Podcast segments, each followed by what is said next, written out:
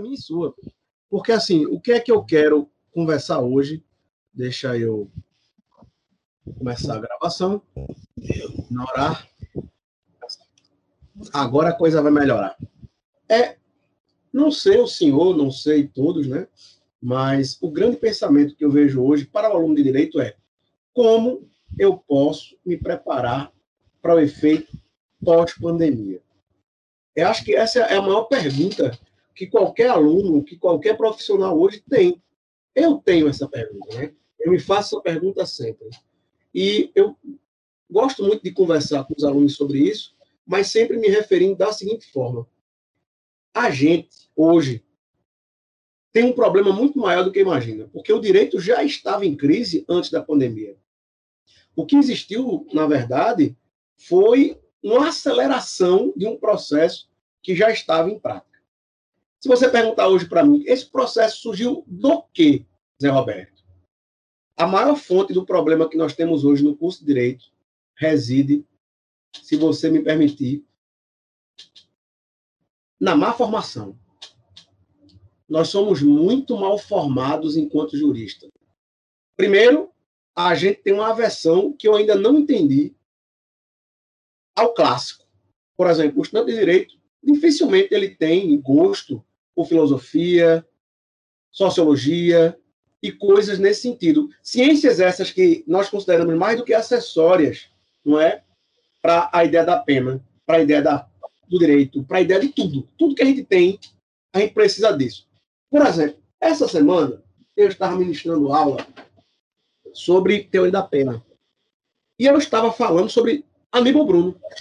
O professor Aníbal Bruno, só para você ter uma ideia, é um livro antigo, é de 1937. O nome do livro é A Perigosidade Criminal. Foi uma, a, a, um aprofundamento da tese de doutorado de Aníbal Bruno. Aníbal Bruno ele é formado em Direito e Medicina.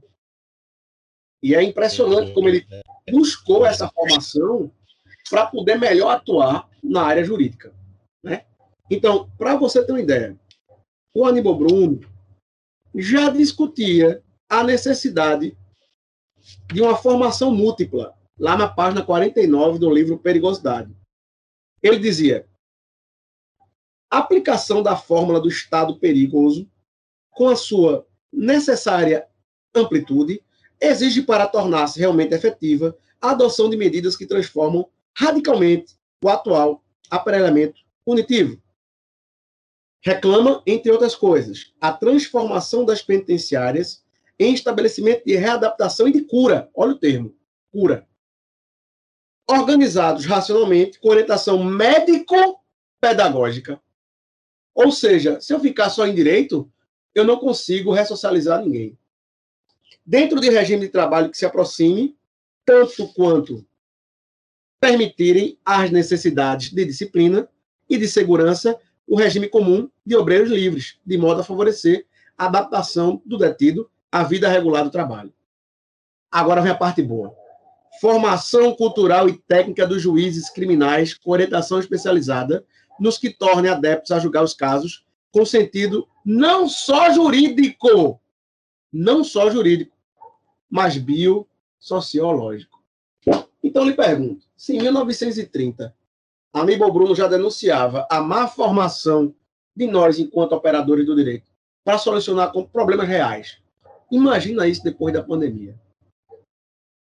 Então, há um problema. E esse problema se inicia com a forma pela qual nós vemos a formação do estudante de direito, do profissional de direito, do jurista que vai trabalhar na área prática. Né? Então, se vocês assim, me permitissem, eu diria: qual o conselho que eu dou a qualquer aluno de direito? Se debruce nos clássicos grande parte do que a gente está sofrendo hoje, essa nossa crise de identidade jurídica, principalmente no Brasil, se dá por uma formação extremamente complicada que nós temos, né? A gente não quer debater, por exemplo, coisas óbvias. É, eu estava mostrando essa semana, pouquíssimos alunos meus leram Becaria. E eu sou um penalista. Eu obriguei. Eu, acabei de ler, desculpe, permita-me, perdão, eu acabei de ler, não só ele, eu li os dois, três clássicos, né? Eu li é, Dos Delitos das Penas, eu li Rodolfo von Yerg, né, a, luta, a Luta pelo Direito, pelo muito bom. Acabei lendo também a questão das cavernas. Só, só uma situação que o senhor falou que me atraiu muito. No dia que a faculdade fechou, ano passado, eu disse, eu vou separar uns livros para ler. Eu li 44 livros, porque, graças a Deus, eu tenho tempo. Né? Os negócios da gente não precisa estar acompanhando, com exceção do negócio que eu tenho aqui, são eventos e outras coisas. Então, não preciso estar dentro, entendeu? Então, eu sou uma pessoa que tem muito tempo para estudar e o faço. Eu li 44 livros. Entre psicologia psicanálise, eu psicologia. Eu reli da República de Platão, a história de, de, de a, a Maquiavel, e saí lendo, lendo. E aí eu sempre digo isso que o senhor disse. É, a gente, quando fala com estudante de direito sobre filosofia, ele só tem aquele período clássico. Ele só sabe mais ou menos quem foi Platão, Aristóteles, sabe, aquela tríade. Ele não sabe sistematizar entre um período arcaico, clássico, helenístico, é, sabe? Isso dá uma pobreza. Ele não sabe falar de Foucault, de Beauvoir, ele não sabe falar de Sartre, ele não sabe falar de Kant, de Nietzsche, é, é, que são livros baratos, clássicos, a 10 reais eu comprei agora o Anticristo, terminei de, acabei de ler. Então, assim, eu também não acredito numa formação jurídica, para o senhor falar, é, é, é, que você não tem esse conhecimento, mas os alunos estão preocupados não é em aprender, eu percebo em, é, em ser aprovados, serem aprovados. E é uma vergonha para mim, e eu disse a Fred, ao professor Fred, é, eu não passar na OAB no nono período. E estou dizendo aqui gravado, eu vou passar no nono período. E tenho certeza, não é isso que eu estou estudando? Estudei primeiro período de introdução, aprendi. Eu não aprendi filosofia jurídica. Se for isso que eu estou aprendendo, eu vou ser aprovado fácil, fácil. Eu sempre disse, a, a minha experiência de vida foi justamente na contramão do que as pessoas dizem. Eu estudei na década de 90 o curso de Direito. Nessa época, é, a gente estava passando por uma crise na instituição que eu estava, que era a Universidade Católica. Os professores mais jovens, mais antenados, estavam no mestrado e doutorado. Então, a gente teve, infelizmente, um, um problema. Os professores que não eram especialistas dando aula de matérias que não eram tão especialistas. E era um ensino meio decoreba. E eu nunca me contentei com esse tipo de ensino. Porque, na minha compreensão, a reflexão é o que nos faz, de fato, um bom profissional. É entender a realidade e, a partir desse entendimento da realidade, a gente ser capaz de resolver problemas por meio do direito. E eu sofri bastante. Mas eu nunca me contentei, por exemplo, com a leitura do mero manual. Você lê o manual, direito penal, direito civil. Mas quando eu chegava na biblioteca e via um acesso a uma vasta gama de livros, eu ficava pensando, por que não agora ler? Se eu estou falando de pessoa, personalidade, aí eu li uma obra de Ronald Dworkin, O Domínio da Vida. Quando é que a vida começa? E discutir esse tipo de coisa que muita gente acha que é uma besteira, mas lhe dá uma concepção nova para debater um direito moderno agora, que é o direito genético. A questão do feto, como fica o feto, o esperma a quem pertence depois que sai do corpo do homem. Esse tipo de debate, as pessoas pensam que eu estou brincando, mas estou falando sério. O direito de família hoje já abarca esse tipo de debate há mais de 10 anos. E nós temos um casal que resolveu fazer uma inseminação artificial. E aí é retirado o esperma e o óvulo, é feita a fecundação in vitro, e deixado lá, guardado, para o momento oportuno a mulher engravidar. Acaba-se o relacionamento. Acabou. A mulher, então, vai à clínica um ano, um ano e meio depois e diz: Eu quero me inseminar. E vai ser gerado um filho fora de uma relação que é consensual, ou seja, nesse momento houve a dissolução da relação amorosa e do casamento. Ela teve o filho, e a discussão foi que ela pleiteou alimentos. E assim, pode parecer besteira, doutor Hélio, mas a discussão de alimentos nesse caso é muito séria e o Supremo tem uma visão já bem delimitada acerca dos alimentos em situações não consensuais. Por exemplo, a mulher que fura a camisinha para engravidar do homem no ato sexual. isso já foi reconhecido, a paternidade e a obrigação do, do rapaz de alimentar a criança, já que o direito de alimentos é superior à própria logística do ato consensual. Veja que negócio interessante. Ora, se o aluno de direito não começar a se preocupar com a questão genética, ele perde um mercado de trabalho muito vasto para trabalhar. É, o, o nosso é, é, nossa lei de execuções penais teve uma alteração em 2020 com o pacote anticrime, ou a lei anticrime, se você preferir, que acrescentou a possibilidade é, do 9A, que é o preso que comete crime de grave violência e é hediondo, será obrigado a fazer mapeamento genético. E assim, os colegas da minha área não estão debatendo isso, isso é sério. Ou seja, debater a reserva genética de alguém. Será que o Estado pode ter acesso a essa reserva genética minha para sempre? Com que uso essa, essa reserva genética será efetuada? Então, a gente precisa entender que direito ele precisa muito mais do que a leitura de um manual. Se a gente não tiver antenado na realidade, Aí o senhor sabe o que, é que acontece, professor, que eu tenho percebido? É, eu, eu, digo para os colegas que eu só aprendo 5%, isso é a Fred isso, eu aprendo 5% na sala. Eu na sala para aprender. Como assim? Entenda o meu falar.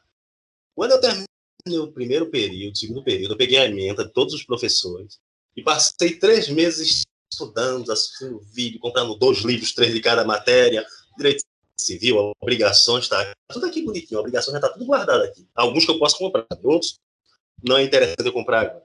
E passei a estudar anteriormente, participar de eventos online, congressos.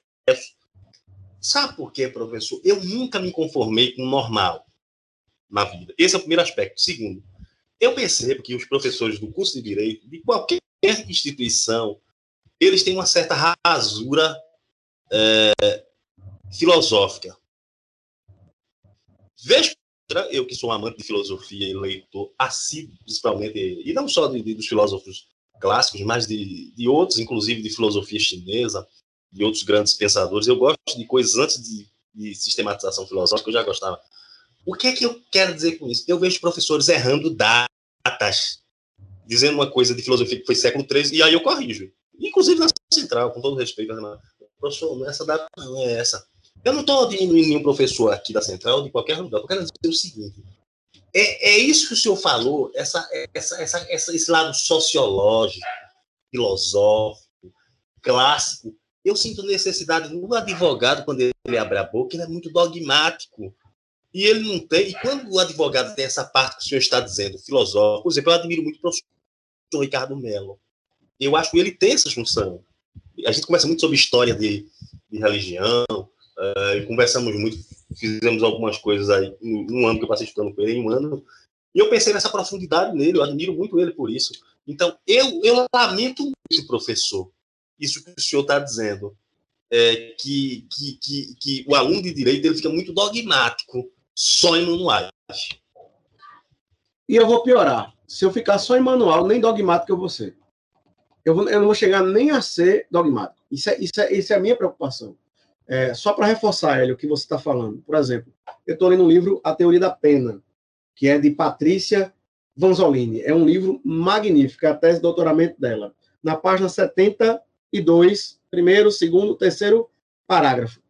Em consequência, Kant, Kant, no livro de penal, sim, porque a teoria que nós conhecemos absoluta da pena é fruto do pensamento de Kant, sobre Kant e Hegel. A ideia de retribuição que Kant tem é uma ideia extremamente filosófica a partir da ideia de injustiça. Filosófica. Porque não é o senso de justiça. O aluno fala, não, mas tem que buscar a justiça. Eu olho para ele e pergunto, que justiça você quer? A justiça do senso comum, do que as pessoas consideram como justo, ou a justiça filosófica que é alcançada por meio do raciocínio? Porque, é, velho, é, é categórico. Correto. E assim, eu posso alcançar uma justiça que não seja interessante para mim. Será que eu vou querer a aplicação dessa justiça? Porque a justiça, quando ela é racional, ela independe de interesses das pessoas. Ela vai ser aplicada. Então, o primeiro passo, acho eu, que é uma das minhas possíveis contribuições é, como docente, é mostrar ao aluno que você pode muito bem se preparar para a sua vida profissional sem deixar de lado a leitura de filosofia, de Durkheim, de, um, é, de Dworkin, de Michel Foucault, porque cada coisa que você lê agrega valor. Ieren. Ieren é um. Rapaz, Ieren, para quem trabalha com direito civil, ele e Savini deveriam ser obrigatórios. É, toda vez que eu, eu lido com introdução ao estudo de direito, eu mostro a teoria deles, que é uma teoria muito interessante, sobre a ideia da, do direito subjetivo, que é a discussão de Eris e Savini. Um diz que é uma questão de interesse, outro diz que é questão de liberdade de vontade. É, eu, particularmente, eu, Zé Roberto, sou muito favorável de Ieren. Eu gosto muito de ideia, A ideia de interesse, mas não interesse, ah, eu estou interessado naquilo. Mas que cada nós temos interesses e valores, e são esses interesses e valores que entram em choque e que o direito deve, deve resolver. Não por acaso, Ieren foi um grande responsável na formação de um penalista chamado é, Franz von Liszt. von Liszt foi uma pessoa importante na história do direito penal, mas que tem toda a fonte dele, né? E Eren, que foi o professor direto dele. E é, eu vejo muito essa discussão nas academias, em, em plano de mestrado, fora do Brasil. Há um tempo atrás eu ganhei uma bolsa e, e fui fazer uma pesquisa em Portugal. E você observa, doutor Hélio, que o brasileiro mediano, lá na universidade, passava vergonha. Estou lhe dizendo porque eu vi. Ninguém está me dizendo, não. Eu vi. E você olhava o pessoal que é nigeriano, o pessoal de países que nós consideramos mais pobres do que o nosso, falando quatro línguas, lendo fluentemente do inglês e do alemão, e fazendo o mesmo doutorado que o brasileiro. E o brasileiro se avorando a dizer que conhecia mais porque era do Brasil.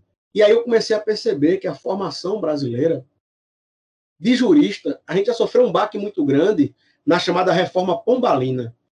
É, Portugal, para tentar tornar o curso de direito mais acessível para a massa, a palavra é essa mesmo, tirou retórica, lógica, disciplinas que eram inerentes ao jurista para formar um raciocínio lógico, dedutivo e mesmo indutivo.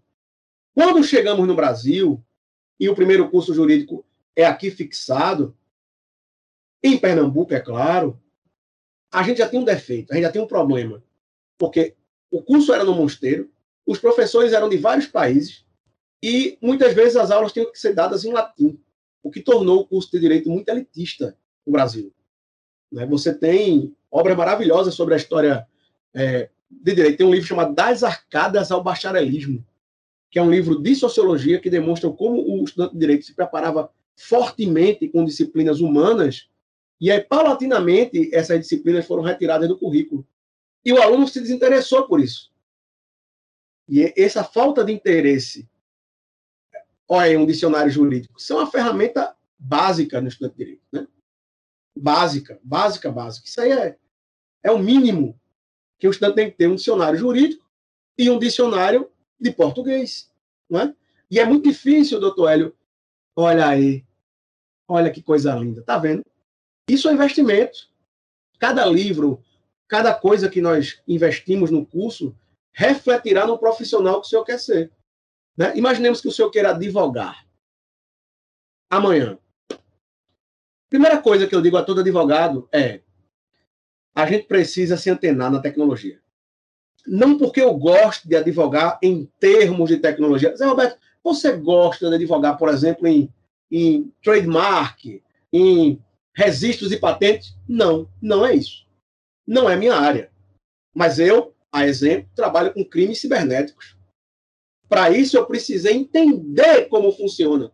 Só que é, ainda tem um defeito, um problema que eu tento discutir com os colegas juristas. Nós entendemos a lei, doutor Hélio. Mas você entende o hacker? Você entende como é a sociedade eletrônica? Você entende o comportamento eletrônico? Não. Por quê? Porque você se avora a ler só direito.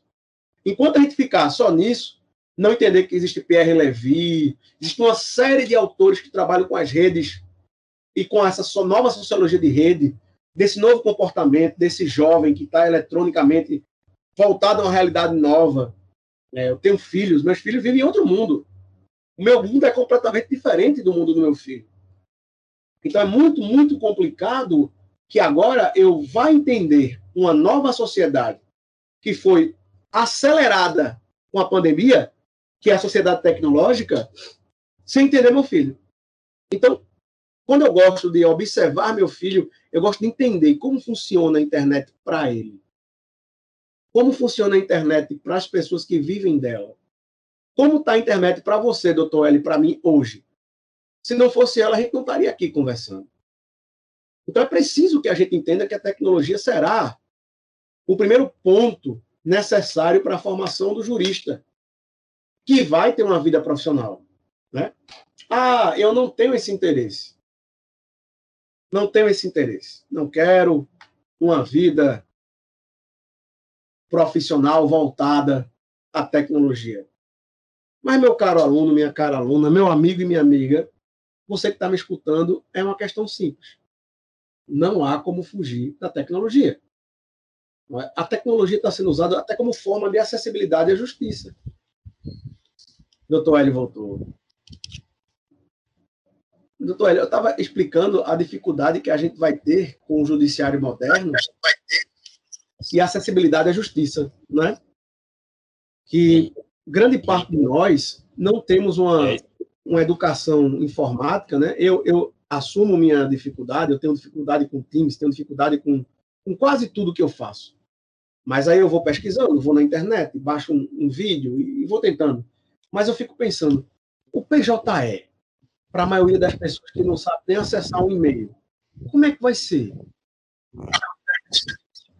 E a gente não pensa tá na inclusão, né? Está lascado. E a gente precisa hoje de um mecanismo de inclusão desse advogado. Mas a rasura, a rasura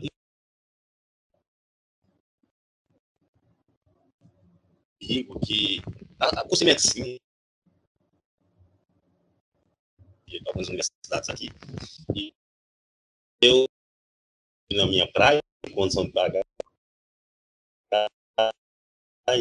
não tem interesse. E aí eu vejo meninos lá chegando de sete da manhã, professor. Lá na FPS. Casa às 22 horas.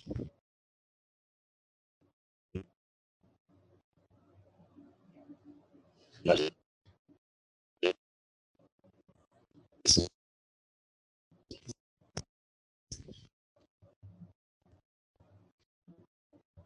E aí eu vejo que, por necessidade, os alunos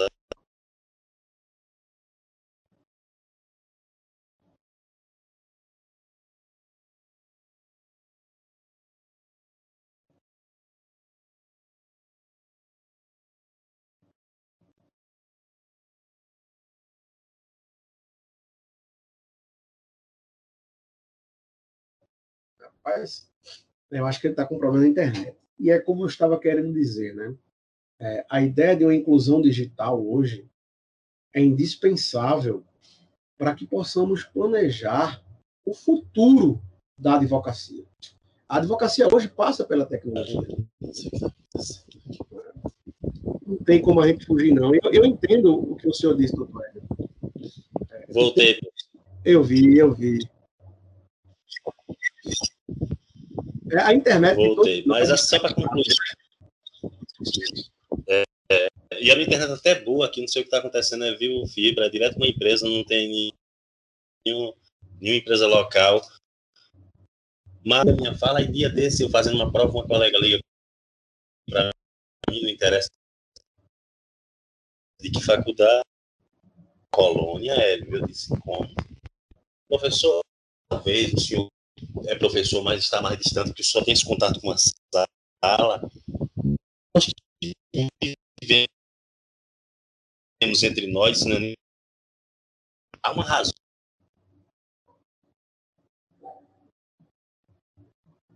Às vezes.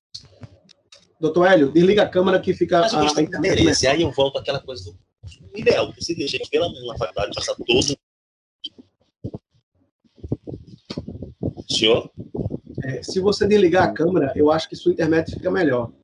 Porque força muito a câmera. Só desligar a câmera, continuar.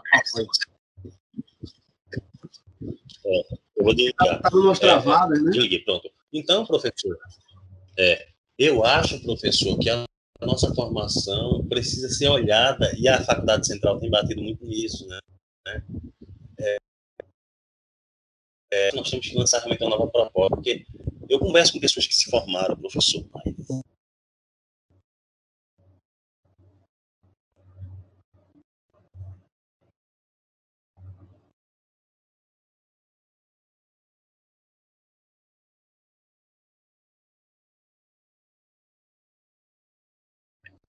Pior que a minha internet, eu acho que não, porque a minha internet está com velocidade boa. Então, pessoal, é... dois são os pontos cruciais para quem for pensar. Voltou. Voltou. É, eu soube, inclusive, doutor Hélio, que o time está com estabilidade no mundo todo, né? A plataforma Teams. Essa instabilidade não é só coisa nossa, não. então é isso.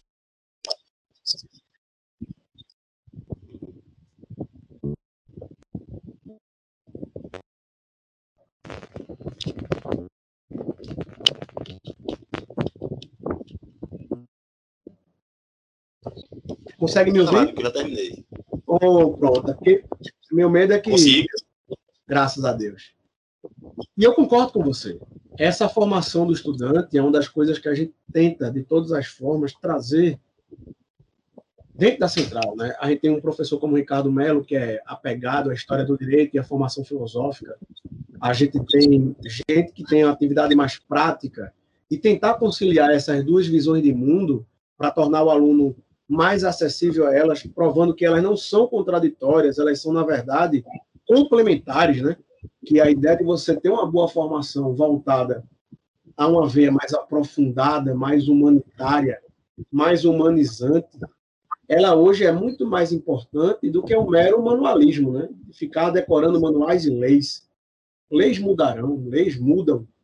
E eu tenho consciência que o direito é muito mais do que como aplicar a lei, mas entender o porquê a lei deve ser aplicada e quando ela deve ser corrigida. né? O direito é uma, uma ciência muito dinâmica. As pessoas é que não são dinâmicas dentro do direito. Isso é muito claro para mim. Porque se você estagnou no seu aprendizado, se você não quer avançar, não quer aprender coisa nova, você não tem muito futuro no curso de direito. Segundo, se você não gosta de sair da zona de conforto, de às vezes ser incentivado a fazer coisas que você normalmente não faria, como a exemplo de falar em público, né? E é uma das intenções do projeto do professor Ricardo de oratória, que é muito maior do que oratória, é ajudar o aluno a, ter um apoio nesse início de faculdade, como apresentar trabalho, como fazer entonação de voz, como fazer é, o portar para né, poder apresentar os trabalhos. Isso, para mim, é fundamental. No futuro, quando a, a consiga, é, conseguiremos por fim essa pandemia, né? consigamos ter fim à pandemia, nós temos a pretensão de fazer simulação é, com o PJE lá no laboratório com vocês, ou seja, ter umas aulas mais práticas, para já ir levando o aluno a essa conotação, mas é como eu digo sempre ao aluno. A gente vai dar um mecanismo tecnológico, mas o aluno ele tem que ir atrás do aprendizado, ele tem que forçar esse aprendizado. Ele tem que buscar, por exemplo, doutor Hélio, é, entender de blockchains, que é uma nova ferramenta não é, de autenticação, que é utilizado em transferência, é utilizado em, em, documentos eletrônicos.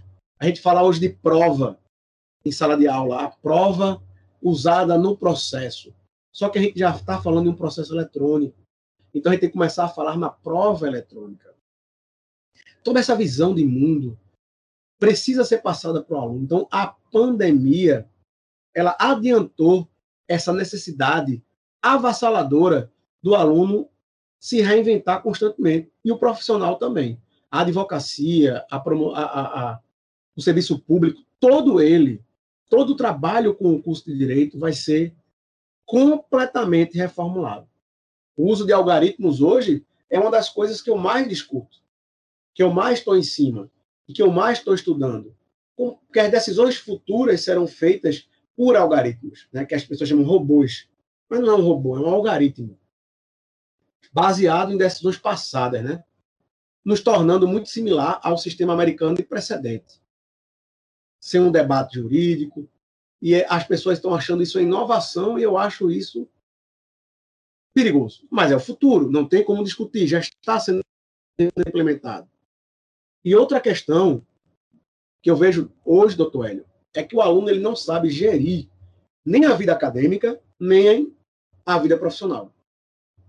O senhor, como tem negócio, sabe mais do que eu que a gestão de um negócio envolve aptidões muito maiores do que a gente imagina. A questão de ter noção de contabilidade, ter noção de empreendedorismo, ter um cronograma de atividade.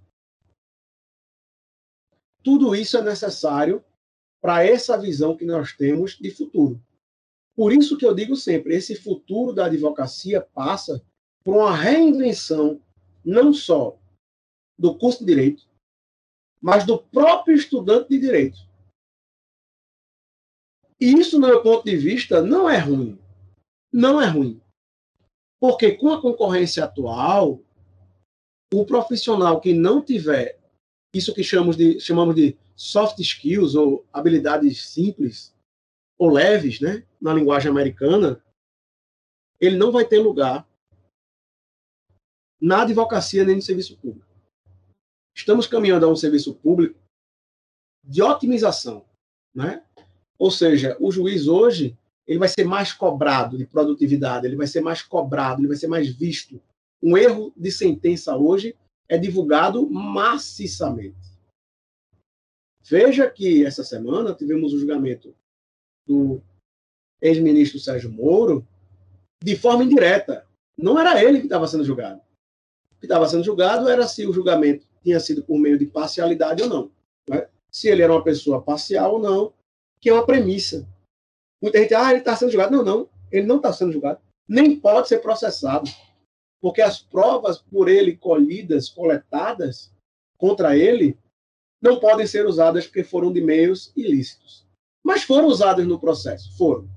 Porque a lei brasileira, ela possui uma derivação da árvore dos frutos envenenados, que é uma teoria americana, que diz que a acusação não pode usar a prova ilícita para condenar, mas a defesa pode para absolver. E o que é que isso tem a ver com o que a gente está conversando? A gente tem total consciência que hoje um erro judicial ele é amplamente divulgado. Se um juiz errar hoje uma sentença, ela vai estar no mesmo dia na internet e as pessoas discutindo. O que torna o magistrado mais precavido na decisão, o que obriga ele a se preparar mais para decidir. Obriga ele a uma contínua formação. Então, tendo em vista essa logística, já se percebe que o futuro é da formação do profissional. Porque jamais a advocacia, mesmo com a tecnologia, vai poder prescindir do bom profissional.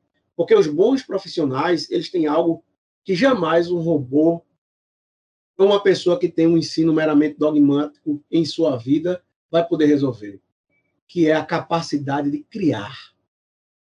O bom advogado, doutor Hélio, se você me permite, é aquele que é capaz de criar teses, de analisar a realidade, o concreto, a situação real ter consciência de sua dimensão e, a partir daí, traçar soluções. Sem isso, jamais teremos bons profissionais no futuro. É essa, esse senso crítico que a gente tem que dar a vocês, que o aluno tem que desenvolver. Porque, veja, jamais, fique claro, um professor por si só pode dar ao aluno tudo isso, porque isso parte do esforço do aluno. É, como o doutor Hélio estava comentando no início da aula, da nossa conversa, na verdade, que não é nem aula, a capacidade de ir atrás, de ouvir um professor falar de um livro, de estar no Instagram vendo uma live, alguém falou nele, falou de outra obra, e você vai captando essas informações e lapidando o seu conhecimento. Isso é o que eu chamo de gestão do conhecimento. O aluno ele tem que ser capaz de gerir seu próprio conhecimento. Já que a informação é muito grande. É, hoje eu já. Pois não, doutor Hélio? À vontade. Eu, eu, percebo também que, uma certa vez, eu gosto muito de Ricardo Mello, ele passou um trabalho sobre Antígona e Apologia de Sócrates. E aí eu fui ler os livros, são maravilhosos, né? A peça de Sófocles e, e, e Apologia, que é o julgamento de Sócrates. Assisti também o filme, vi comentários, porque é, de pessoas que eu confio, obviamente eu não, nem todo comentário, mas eu tenho as pessoas que eu pego o resumo express dos livros, express, ou antes ou depois, mas vou ler. Um grande problema também do estudante que, que, que é, eu percebo, por exemplo, o, no, na parte veterotestamentária da Bíblia, existia um cara lá chamado de escriba, que em alguma fase é, do judaísmo ele foi copião, foi, foi, foi, foi tanta coisa, dependia muito do período. E uma coisa interessante que eu acho no escriba era a fidelidade da leitura. Por que eu estou falando isso? Eu percebo que o estudante gosta de pegar resumo express, mas não gosta de ler livros. Professor, eu gosto de resumos, eu gosto de lives, eu gosto de congresso, eu leio informativo, eu leio tudo, mas eu tenho que ter livros. Então, eu estou com quatro ali. Né? É, eu estou lendo a Crítica da Razão Prática, que eu já li, estou lendo de novo. Estou lendo O Banquete, vou ler agora O Banquete de Dante, que eu já havia lido, é, lido Monarquia de Dante Alighieri, e vou ler A Miséria da Filosofia com Karl Marx. O que é que eu quero dizer com isso? Nada, professor, vai substituir um livro. E eu gosto de papel, eu gosto de livro de papel. Porque é, você lê papel porque alguém falou, mas você não lê o livro todo. Eu percebo um certo avesso. É, você, você precisa ler 20 páginas por dia, refletir, ter uma reflexão, é, pensar, às vezes está num lugar e dialogando consigo mesmo. Eu não vejo sempre esse interesse, isso tem me incomodado, e talvez isso seja uma das premissas para a má formação de advogados no Brasil, talvez. Infelizmente, nós estamos avessos à leitura. Você pergunta, se leu algum livro na pandemia, o cara não leu um. Para onde ele vai, onde é que ele está indo, qual é o caminho dele. Isso me preocupa. Rapaz, o, o, problema, doutor Hélio, é que a ideia de uma gestão da sua vida acadêmica passa por isso. Essa coisa simples de dizer, vou ler 20 folhas, vou ler 10 folhas. Eu trabalho, meu dia é corrido, mas dá para ler 5 folhas. O aluno ele não tem que ter vergonha da situação dele, não. Não, não dá, só dá 5 hoje, que sejam 5. Mas o que não dá é para não ler. Isso é, é fundamental. Eu, eu lembro sempre que é essa habilidade de organização da sua vida acadêmica, que passará para a sua vida profissional, eu sempre tive, porque eu gostava de passar por média. Eu tenho uma família do interior, sou do interior, e eu gostava de passar as férias o mais rápido possível junto à família. Então, normalmente, final de, de junho, julho, a gente tem o São João e em dezembro a gente tem as festas dos padroeiros. Então, mesmo trabalhando, eu dava total importância para o estudo todo dia fazia meu próprio resumo, doutor Hélio, e, é, e a época da prova eu já tinha resumo pronto, já tinha feito é, é, questões, revisões, estava tudo certo. Enquanto todo mundo estava passando a noite sem dormir, adivinha o que eu estava fazendo? Dormindo. Dormia, acordava bem, ficava tranquilo. Nossa. Perdão, só um, um comentário que o senhor está dizendo. Eu tenho um problema pessoal meu, comigo mesmo. Veja só, eu tenho uma emenda de todos os profissionais. Amanhã é aula de direito das obrigações. Eu, o Meirelles ensina muito bem, mas ele vai me ensinar 10 minutos cada assunto. Então eu pego meu caderninho, que é todo riscado, e escrevo 20, 30 páginas sobre obrigações naturais. Quando eu chego na aula, eu só vou para as dúvidas. Essa é a minha visão, eu faço. Aí eu comento, professor Meirelles, isso é isso, isso é aquilo. Ele diz, não, você se confundiu, isso acontece, isso não é isso, mas isso é isso. Mas, professor, eu já aprendi, porque agora ele me abriu o leque que me faltava. Ele foi um ajudador, entendeu, para mim ali. Mas, outra parte, para concluir o que o senhor falou, eu me incomodo tirar menos. Eu tenho uma, eu tenho uma fissura por 10. É, quando eu tiro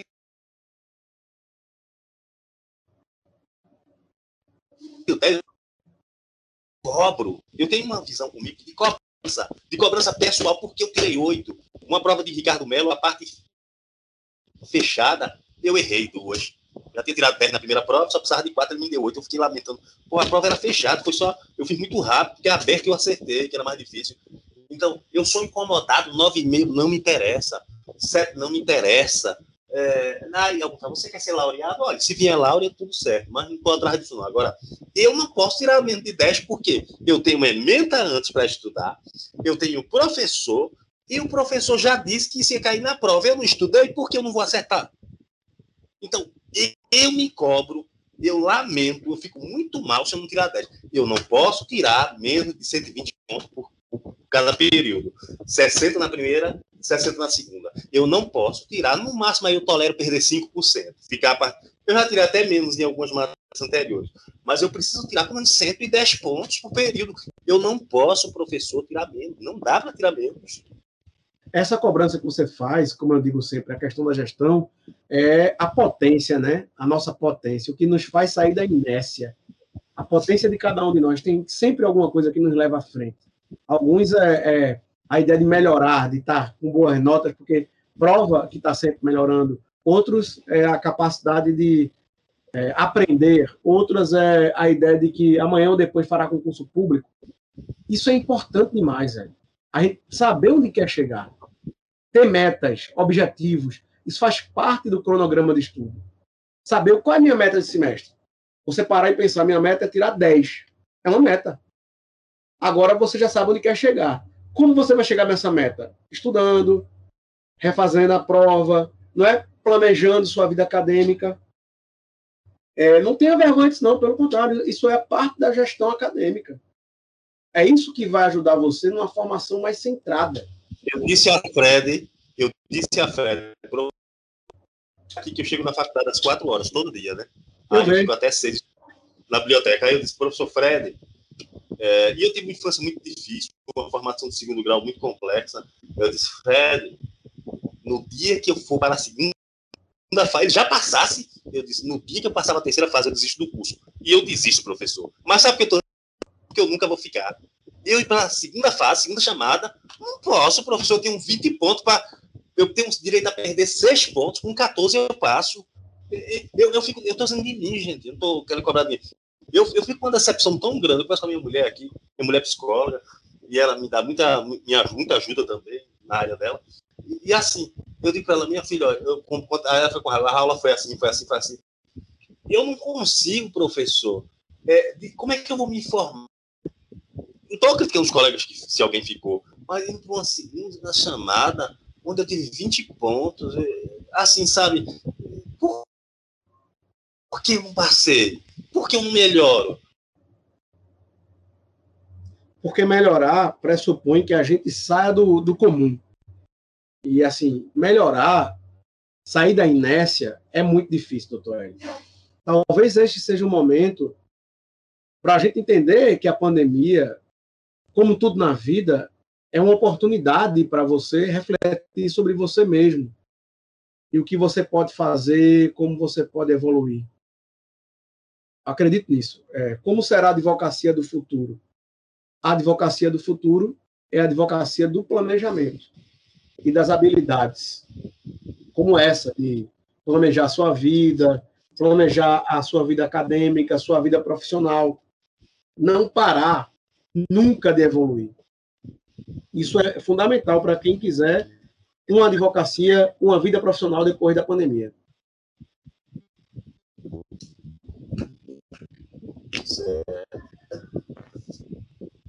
Pronto. Já deu nossa hora. Hoje encerramos nossa primeira conversa. É, amanhã a gente vai estar conversando sobre a, a questão da literatura e sua importância para o estudo de direito. Muita gente está meio assim, mas é uma professora que é amiga minha, que trabalha com direito e literatura. Ela tem um centro de estudo de direito e literatura em outra instituição. É vinculada a um centro de estudos de literatura na Universidade Federal. E, na minha concepção, doutor Hélio, o aluno que não é aberto à leitura, inclusive dos clássicos da literatura, ele jamais vai entender a realidade do mundo. Porque os livros, eles representam, por meio da ficção, a realidade. Aquele tempo, né? Aquele tempo. O senhor o senhor está falando, é muito bom ouvir o senhor, porque desde que quando o senhor me indicou o livro de Bob, né, que eu estou lendo ele lá da, é, lá da, lá da Central, foi o senhor? Foi, foi? O senhor foi na biblioteca, lê esse livro aqui, não sei se foi o senhor. Pronto, eu comecei a ler, mas a pandemia eu parei.